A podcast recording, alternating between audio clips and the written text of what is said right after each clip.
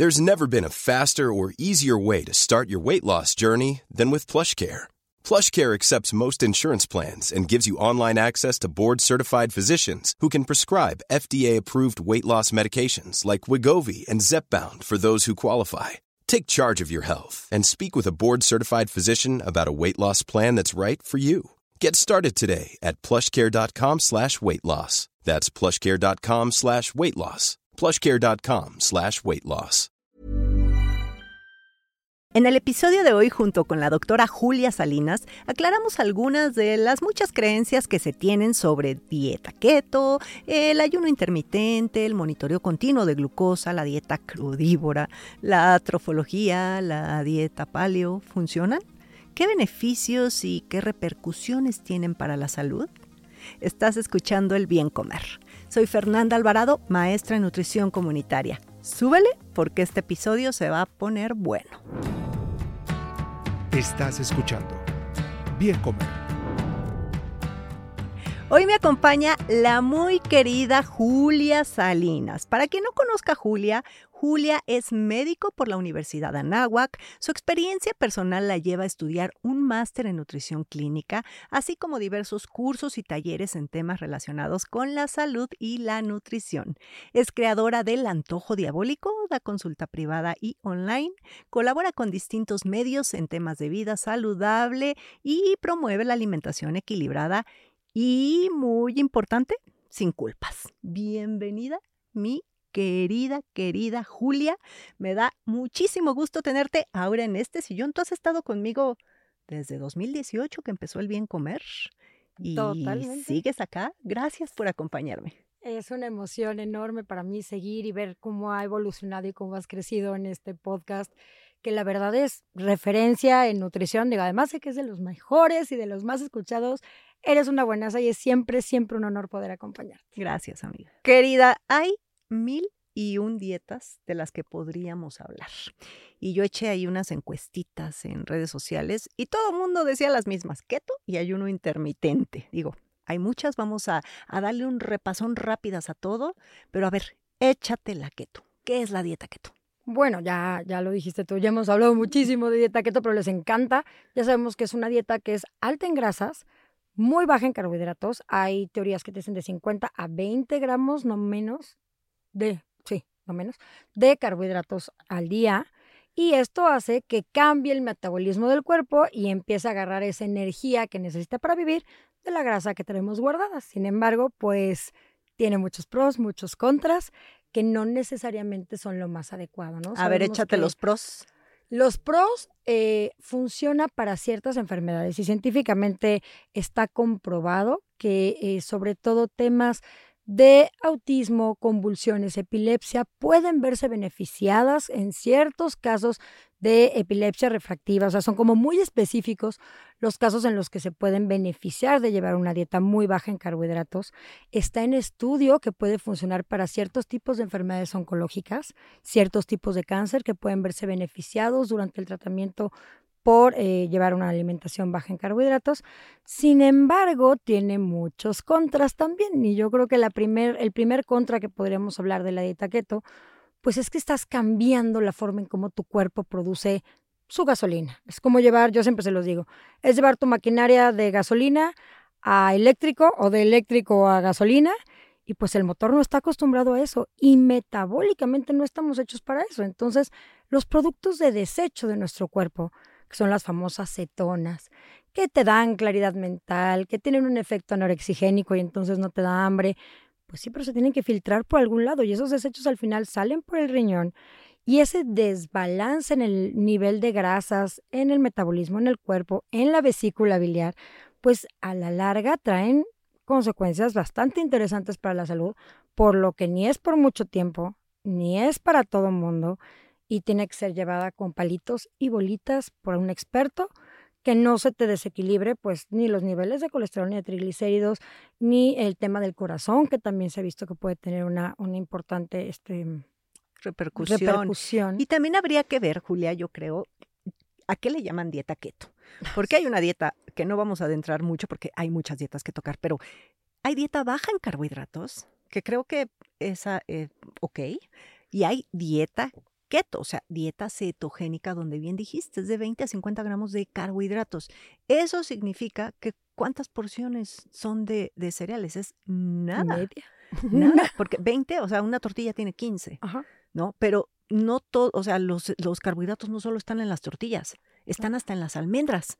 Entonces, es una dieta donde restringen frutas, verduras, cereales y creo que también ahí hay un contra, ¿no? Falta de fibra. Entonces, dieta keto aprobada o desaprobada por la doctora Julia. Para mí desaprobada. Ok, solo en algunos casos y Solo en algunos casos. bajo prescripción, médica. ¿no? De un nutriólogo y con un médico en una persona sana. A ver, el ayuno intermitente. Híjole, aquí de entrada todo el mundo cree que es una dieta. Para empezar. Para empezar, échese el ayuno intermitente, Julia. Pues el ayuno intermitente, también hay muchos tipos de ayuno, pero ¿en qué consiste el ayuno? En ciclar los tiempos de ayuno y alimentación y dejar cierto tiempo reposar tu cuerpo para que puedas volver a comer. Sin embargo, esto se ha vuelto una carrerita por ver quién ayuna más tiempo. Y a ver, es que yo aguanté 14, yo 16, yo 18, y hay gente que aguanta 10, 20, 24, y dices, a ver, espérate, no es tan... claro que es importante dejar reposar el sistema digestivo, eh, lo que hablábamos el otro día del ciclo circadiano, que tienes que dejar que en la noche, pues, tu cuerpo haga su trabajo de acuerdo a la luz del sol, la microbiota que influye, cómo el cuerpo también descansa, pero ojo, tampoco son carreritas y tampoco te puedes comer todo lo que quieras cuando no estás ayunando. Entonces, creo que es importante, o es igual de importante, el tiempo que ayunas versus lo que comes cuando estás ayunando, porque al final, en esa ventana de alimentación, tienes que consumir pues cierto número de energía, nutrientes, eh, vitaminas, minerales, macro, micronutrientes, ¿no? Todo lo que realmente necesita tu cuerpo para vivir bien. Si la restringes, puede ser que tengas menor caloría, menor energía, puede haber una pérdida de peso, no necesariamente de grasa, ojo, porque si no le das los nutrientes, te puedes empezar a comer la masa muscular, eh, puedes empezar con desmineralizaciones, puedes empezar con trastornos de eh, deshidratación incluso, porque se tiene que estar tomando agua constantemente. Entonces, creo que tiene que haber un equilibrio si no son carreritas. Científicamente, ¿qué se ha visto que sí funciona del ayuno? Puede disminuir muy bien los niveles de resistencia a la insulina, ayuda a equilibrar los niveles de glucosa, puede tener, puede tener un efecto antiinflamatorio porque ah, se ha visto que disminuyen los marcadores de inflamación. Sin embargo, no se ha visto que haya un efecto sostenido por, eh, o sea, si no se, si no se lleva la dieta por, me- por más de seis meses, no tiene ningún efecto en los marcadores metabólicos. Entonces, no es una dieta, es un, o sea, realmente quien va a empezar a ayunar tiene que estar consciente que es un estilo de vida que puede tener muchos beneficios para su salud siempre y cuando lo lleve bien. Sí, y aquí un punto importante. Yo creo que la abuelita tenía razón. Entonces, en lugar de matarse de hambre toda la mañana, que cuando está la luz del sol necesitamos comer, mejor cenen temprano.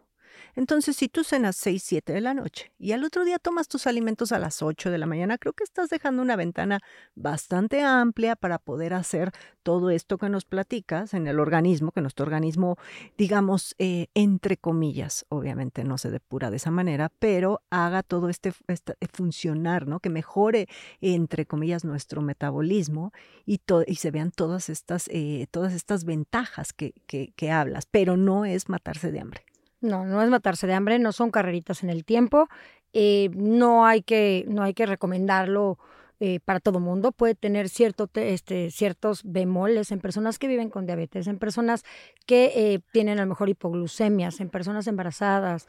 eh, hay que Sobre todo diabetes tipo 1. diabetes tipo 1 se pueden descontrolar muy cañón. Entonces, si lo van a intentar, eh, señoras que están empezando menopausia y todo este tema, todo mundo quiere hacer ayuno, ojo, váyanse con pincitas y pregúntenle a su doctor. O sea, yo no. Sí, sí podrías, sí podrías, pero tú ya llevas un orden, una- un orden, entonces no creo que haya tanta bronca. Oye, eh, y a ver, y eh, esta, esta moda que traen del monitoreo continuo de glucosa.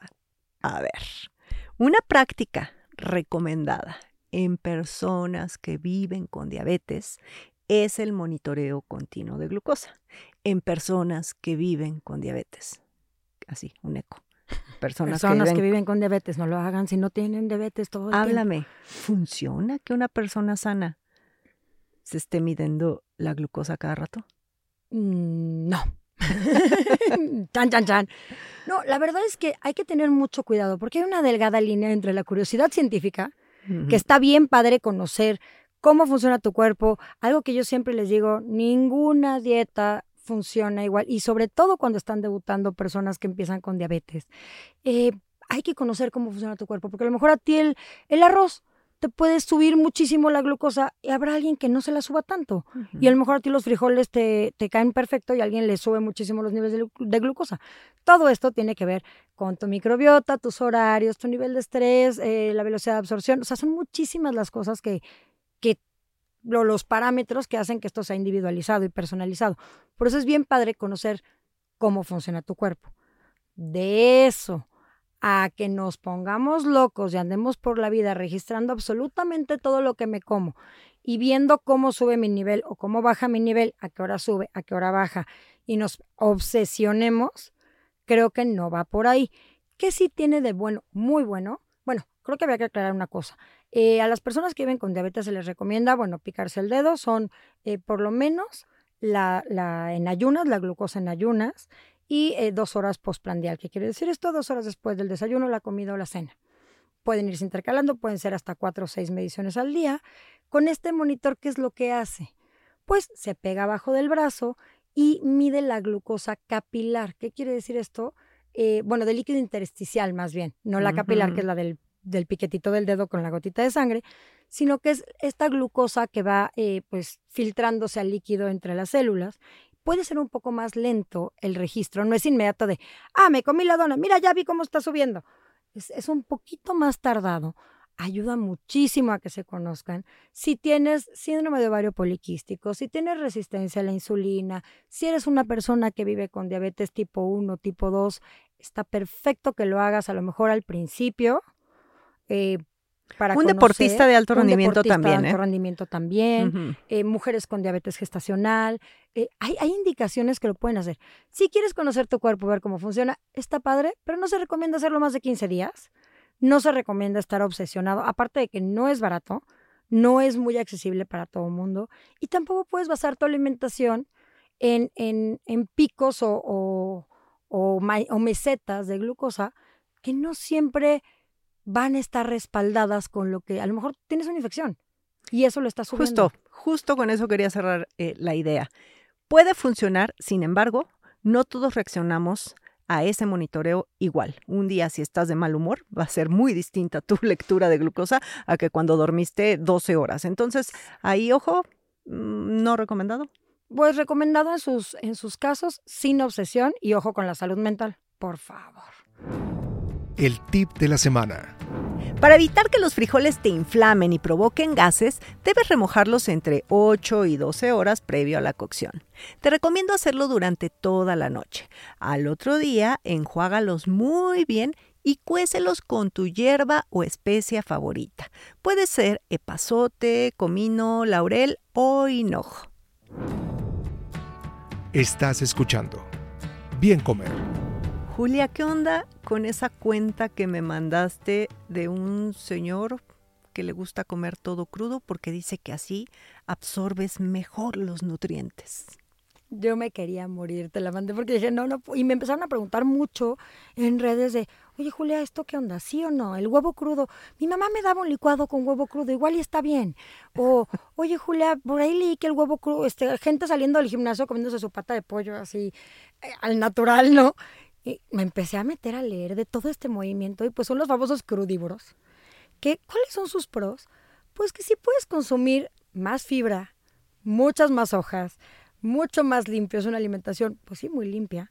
Tienes que tener muchísimo cuidado del origen, porque ahí sí todo necesita ser regado con agua súper limpia, eh, todo muy potable, vaquitas, pollitos, huevitos, leche, todo organiquísimo, porque pues no vas a limpiar, no vas a desinfectar, no vas a... O sea, implica comértelo como va, ¿no? Ah, Yo creo que hay muchísimo riesgo. Hay alimentos y lo he puesto todo este mes porque de verdad me daba para hablar y hablar y hablar y hablar del tema, ¿no? O sea, ¿qué sí se come crudo? ¿Qué no se come crudo? Bueno, el pollo nunca se va a comer crudo, por favor. Pues no lo ninguna hagan. proteína, básicamente. Sashimi, el pescado, puedes comer pescado crudo. Ok. Puedes comer a lo mejor una carne tártara que está aliñada con limón. Una vez yo me enfermé espantoso y la dejé ese de es el comer. riesgo. Mariscos, que son, dicen que son la ruleta rusa de la gastronomía, Claro. porque pues sí, no sabes si te salió premiado o no un ostión. Entonces hay que tener muchísimo cuidado con los alimentos crudos y el manejo que tenemos de estos. Eh, la contaminación cruzada, las bacterias, la salmonela. No vivimos en un país donde tengamos el mejor control de la cadena de alimentos. El, ni siquiera nosotros sabemos en casa, ¿no? ¿Cuántas veces no dejamos la carne descongelando en la ventana? Que es una de las peores prácticas que se pueden hacer, ¿no? O, o ya lo voy a guisar ahorita y dejo el pollo destapado. O para que no se, para que no se eche a perder y no lo meto, este, lo cocino y no lo meto al refri, lo dejo ahí que se enfríe. Todo esas son prácticas que tenemos que tener muchísimo cuidado y que, bueno, la verdad es que la alimentación cruda al final sí nos puede ayudar a consumir más hojas, más, más frutas y verduras, está bien, sí, pero la proteína en nuestro cuerpo no la va a absorber igual. Gracias al cielo existe algo que se llama evolución. Y ahorita que vayamos con la paleo, tocamos ese tema, pero ya evolucionamos y el hombre descubrió el fuego. Y cuando cocinamos las proteínas, estas cadenitas de aminoácidos se predigieren, se desnaturalizan un poco con el calor, por eso tampoco hay que sobrecocinarlas, pero ayuda a que nuestras enzimas digestivas las digieran de mejor manera. No es lo mismo comerte el pedazo de carne cruda, que a lo mejor tu cuerpo pues tiene que trabajar más para digerirlo, eh, probablemente no lo absorbas al 100%, a cuando ya está cocinadita, pasadita al fuego, un poquito desnaturalizada la proteína, y tu cuerpo la procesa, la absorbe de mejor manera. Hablábamos del huevo, ni tan cocido, ni tan, ni tan aguado, ¿no? El Mm. huevo pochado, el huevo tibio, Es lo mejor. el huevo estrellado es lo mejor porque así tu cuerpo mantiene los antioxidantes de la yema, pero eh, predigiere las proteínas de la clara. Entonces hay que tener un equilibrio. Ya, ya descubrimos el fuego, no hay que comer todo crudo, ni se arriesguen a una salmonela, campylobacter. Bueno, hay millones de bacterias, virus y cochinadillas en el ambiente que nos pueden afectar. Sí, totalmente. Desaprobada. Desaprobada totalmente. ¿Y qué hay de la famosa dieta paleo que de repente, me da- a ver, nada más aquí un paréntesis. A mí me da mucha risa esos promotores de la dieta paleo, pero eso sí, con sus botes de suero de, de, de- de proteína de leche, ¿no? Entonces dices, a ver, o, o- o vives en el paleo o no. Pues hay que ¿De regresar. qué trata esa- esa hay dieta? Que A ver, regresar a la época de las cavernas, cuando el hombre eh, pues comía y perseguía, era cazador y recolector. Tan, tan. Obviamente no había ultraprocesados, punto bueno para la paleo. No hay ultraprocesados, no hay químicos, no hay conservadores, lo cual deberíamos de tenerlo lo más que se pueda presente en nuestro día a día. Eso siempre, siempre. Mientras menos químicos, conservadores y paquetitos, mejor. Sin embargo, por ejemplo, la paleo nos quita las leguminosas. Ah, no. Y esas son muy Ah, no. amigas nuestras. Entonces, eh, ¿por qué no puedes comer leguminosas? ¿no? Porque el ser humano no las, no las cocinaba, no había fuego. No las calentaba. Entonces, el remojo, los germinados que pueden ser maravillosos, pues a lo mejor en algunos casos, pero no los recomiendan en absoluto. Granos, por supuesto que no, gluten del diablo, nunca jamás. Eh, eh, trigo. Antojos diabólicos, No, no. no, no, por supuesto que no, no, no. ¿Cuál es el punto? Pues que también es fácil de, eh, digo, es, es difícil de mantener. eh, puede ser muy limpia, sí, pero estás quitando grupos de alimentos que a lo mejor pueden apoyar a tu salud y pueden, eh, si, no, si no tienes alérgico al gluten, si no tienes intolerancia, si no tienes ninguna justificación para dejarlo de comer, no pasa O sea, no comen nada. harinas, por ejemplo. No No, comen comen un pan, no comen. Ok. No comen casi ningún grano. ¿no? Entonces... Podría ser un poquito como esa dieta alcalina, ¿no? Que ya tenemos un podcast de dieta alcalina. Pero pues quizá aquí el pro es que quiten todos los empaquetados, que quiten el exceso de harinas, pero el contra, mis queridas leguminosas. Sí, Entre las leguminosas, los lácteos, por ejemplo, pues Oye, tampoco. y, y, y, y esta parte, Julia, para cerrar este bloque de la trofología, ¿de qué va? Ay, la trofología. La trofología está muy interesante. Todavía no está eh, pues aprobada, todavía no hay un 100% de fundamento científico que yo te diga, híjole, sí, la trofología está 100% aprobada, jala, maravilloso. ¿Qué es la trofología? La trofología está basada en la medicina ayurvédica eh, o, en, en medicina hindú, que habla de que cuando tú consumes ciertos alimentos, tardas más tiempo en digerir unos que otros, tienen distintos pHs, niveles de acidez, niveles de, eh, de alcalinidad, los cuales pueden ir variando de acuerdo a su, eh, a su mezcla o a su conjunción, combinación, su ¿no? combinación, junto con los ácidos del estómago. Además de eh, los tiempos que tardas y las enzimas, cómo tu cuerpo digiere los alimentos, lo cual varía de persona a persona. Es- por lo es- tanto, Es lo primero que pensé. ahí hay un punto, ¿no? O sea, no todos somos iguales, no podemos generalizar. Sí, a lo mejor yo digiero mejor los lácteos, tú no tanto, o eh, tú digieres mejor, eh, no sé, el huevo y yo no tanto. Entonces ahí hay que tener, ahí hay que tener como muchos, muchas pincitas. El tema de la producción de ácido gástrico, sabemos que no es nada más ácido. No hay muchos cofactores que se producen en el estómago que ayudan a digerir. Tiene fundamento, tiene cosas muy buenas, pero tiene cosas que la vuelven terriblemente complicada para una vida diaria. Por ejemplo, eh, nunca comas un huevo con eh, primero el ácido de la fruta, porque la proteína no puede llevarse con ácidos, o nunca mezcles dos proteínas distintas, porque los tiempos de digestión en el estómago pueden ser diferentes. Entonces la que primero caiga y la que después caiga. Entonces unas enchiladas de pollo gratinadas, pues no, nunca jamás, porque hay lácteo y hay pollo y hay parte del carbohidrato y la salsa. Entonces nos complica mucho el orden de la alimentación al final. Eh, tiene sus teorías muy interesantes. Yo creo que falta mucha investigación en el tema eh, y personalizarla, por eso tiene que ser llevada por expertos. En México ya hay un colegio mexicano en Monterrey de trofología que tienen como la teoría y la guía para hacerlo de manera ordenada. Creo que personas que tienen problemas de digestión, problemas enzimáticos, síndrome de intestino irritable, puede ayudarles a eh, adquirir buenos hábitos, pero tampoco obsesionarse con, ah, no, este, ya tiene esto, ya me comí esto primero, entonces no puedo comer esto. O sea, creo que hay cosas que sí nos pueden funcionar. Hay que buscarle más. El tema de incluir mucho las especias, las hierbas de olor, me encanta. La alimentación natural me encanta. Frutas, verduras, eh, creo que está muy bien, eh, pero sí tiene sus, sus cosillas que hay que pulir y que creo que tiene que ser más personalizada. No es algo que se tiene que hacer a la así a lo loco.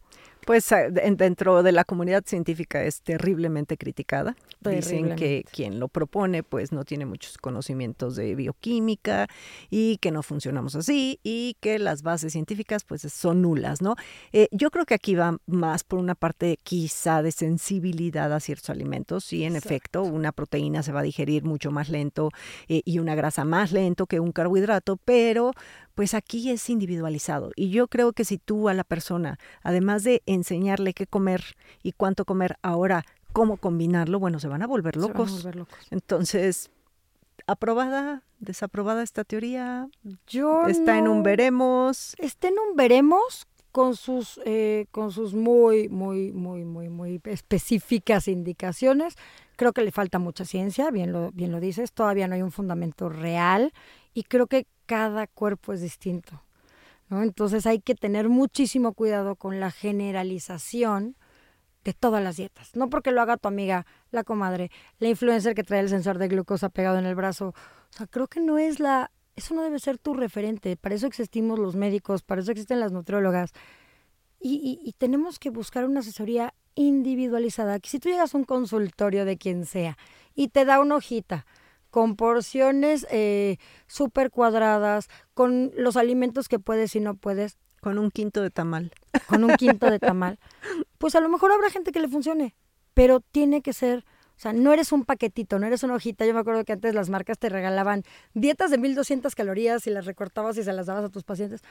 Nunca he sido, nunca he sido amiga de eso, ¿no? Creo que cada dieta, cada cabeza es un mundo y tenemos que, que empezar a, a pensar integralmente en una alimentación que nos llene la parte biológica, por supuesto, pero la parte psicológica, la parte emocional, la parte social, Cultural. la parte cultural. Somos un todo, ¿no? Entonces no podemos estarnos comprando a lo mejor una dieta de Noruega cuando aquí el salmón te va a costar la cabeza y un riñón, ¿no? Entonces, Dejémoslo que- que no sí. son dietas, es estilo de vida. exactamente ese estilo de vida. Derribando mitos. La toronja es un alimento que grasa. Falso.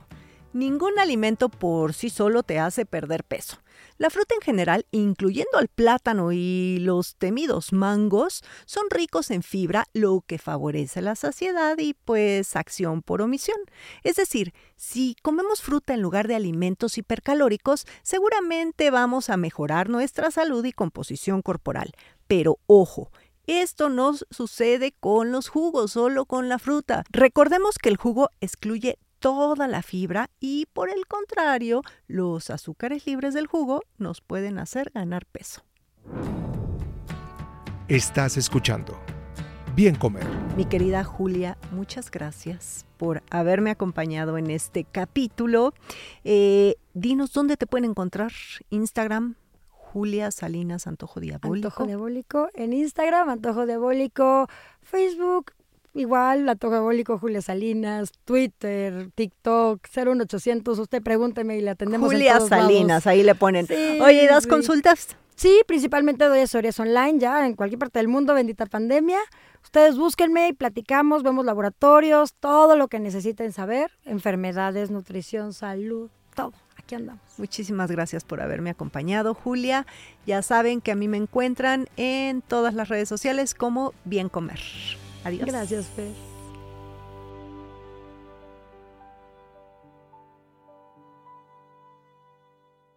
Las opiniones expresadas en este programa no pretenden sustituir en ningún caso la asesoría personalizada de un profesional. Tanto la conductora como Exile Content quedan exentos de responsabilidad por la manera en que se utilice la información aquí proporcionada. Todas las opiniones son a título personal. Hey, it's Paige DeSorbo from Giggly Squad. High quality fashion without the price tag. Say hello to Quince. I'm snagging high-end essentials like cozy cashmere sweaters, sleek leather jackets, fine jewelry, and so much more. With Quince being 50 to 80% less than similar brands. And they partner with factories that prioritize safe, ethical, and responsible manufacturing. I love that. Luxury quality within reach. Go to quince.com slash style to get free shipping and 365 day returns on your next order. Quince.com slash style.